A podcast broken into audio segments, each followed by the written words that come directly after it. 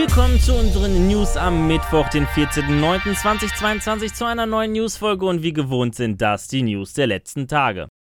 Endlich war es wieder mal soweit und nach über einem halben Jahr hielt Nintendo eine große Direct ab. In knapp 40 Minuten präsentierte der Publisher zahlreiche Spiele, die auf seiner Hybridkonsole erscheinen sollen. Und ja, es gab einige Highlights zu sehen, wie zum Beispiel den heiß erwarteten Breath of the Wild Nachfolger. Das Spiel hört auf den Namen The Legend of Zelda Tears of the Kingdom und soll in der ersten Jahreshälfte in 2023 erscheinen. Genauer gesagt am 12. Mai. Neben einem vergleichsweise nichtssagenden Trailer gab es darüber hinaus auch nicht viele weitere Infos zum neuen Zelda. Dafür gab es aber einen ersten Trailer mit ersten Eindrücken zum Gameplay und zu den Charakteren des neuen Fire Emblem zu sehen. Fire Emblem Engage bietet klassische Rundenstrategiekämpfen im Stil der anderen Serienteile und soll am 20. Januar 2023 erscheinen. Auch einen ersten Trailer gab es zum Octopath Traveler Nachfolger zu sehen. Octopath Traveler 2 soll am 24. Februar erscheinen und deren Questlines sollen unabhängig von der Tageszeit variieren. Es gab noch viele weitere Infos und Neuankündigungen zu sehen, wie zum Beispiel Pikmin 4 oder Factorio. Wer sich das Ganze nochmal genau anschauen will, der findet den Link zur Direct in der Videobeschreibung.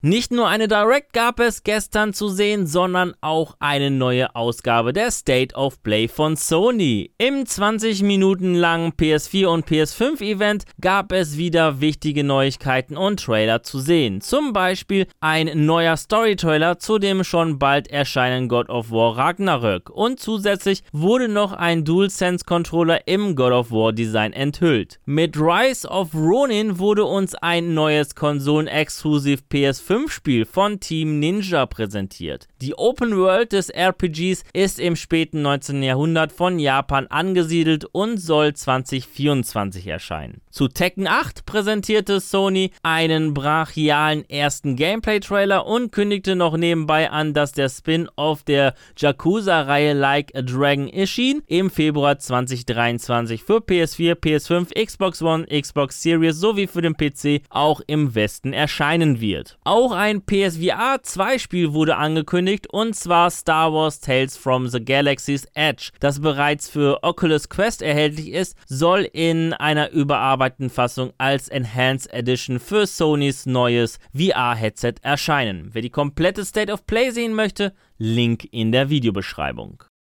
Am Samstag fand die heiß erwartete Ubisoft Forward und die hatte schon einiges zu zeigen. Allein wegen des 15-jährigen Jubiläums von Assassin's Creed. Aber auch zu anderen Spielen gab es Neuigkeiten, wie zu Mario Plus Rabbit Sparks of Hope, The Division Heartland, Trackmania, Rocksmith Plus und Just Dance. Zudem wurde bekannt gegeben, dass Ubisoft Plus eine kostenlose Testphase bis zum 10. Oktober erhält. Denn Ubisoft gab einen großen Ausblick über die kommenden Assassin's Creed-Titel. Das noch kurz vor der Forward bestätigte Assassin's Creed Mirage wurde mit einem Trailer genauer vorgestellt. Hier spielen wir den jungen Bashim, der in Bagdad lebt und sich den Verborgenen, später auch als Assassinen bekannt, anschließt, wo er über Jahre hinweg von seiner Mentorin Roshan lernt und dann selbst zum Meister aufsteigt. Zudem wurde Assassin's Creed Infinity näher vorgestellt, das wie eine Hub-Plattform funktionieren funktionieren soll, wo wir zwischen verschiedenen Spielen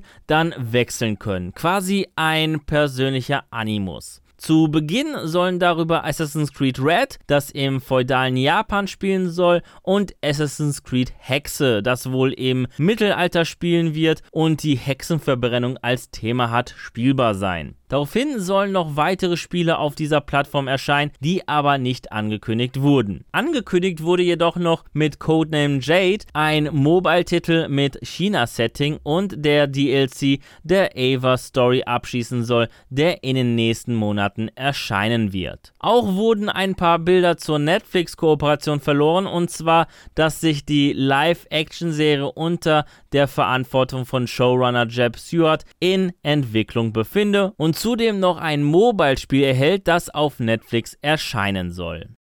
Gerade einmal ein Jahr nach Servicebeginn soll der Game as Service-Titel von Square Enix Babylon's Fallen abgeschaltet werden. Nach dem 28. Februar 2028 wird Babylon's Fall damit nicht mehr spielbar sein und die Entscheidung kommt gar nicht mal so überraschend. Das Spiel erhielt zum Release durchgehend negative Kritiken und zwischenzeitlich, circa zwei Monate nach Release, registrierte Steam nur einen einzigen aktiven Spieler und das bei einem Spiel mit Multiplayer Multiplayer-Komponenten. Babylon's Fall gilt als eines der schwächsten Titel des renommierten Action-Game Developers Platinum Games und der Misserfolg könnte Auswirkungen auf Square Enix Games as a Service Politik sein. Ist es ja nicht der erste Titel, der die Erwartung nicht erfüllt.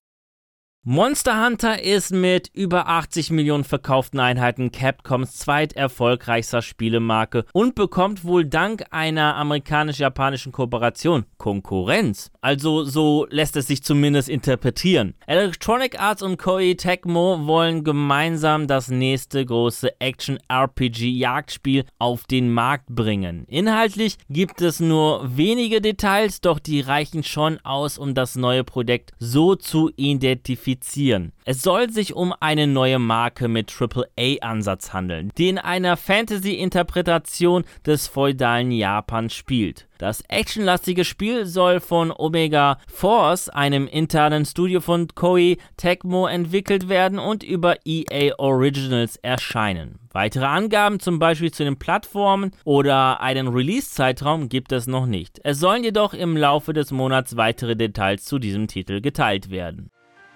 Ja, das waren die News der vergangenen Tage. Ich verabschiede mich an dieser Stelle. Vielen Dank fürs Reinschauen bzw. Reinhören. Wenn euch die Folge gefallen hat, dann natürlich würde ich mich über eine positive Bewertung von euch freuen, wie auch über eure Kommentare auf YouTube. Und damit ihr keines unserer News-Folgen verpasst, einfach ein Abo bzw. Follow dalassen und auf YouTube natürlich das Glöckchen nicht vergessen zu aktivieren. Die nächste News-Folge gibt es am kommenden Samstag. Bis dahin bleibt gesund und guten Mut euch.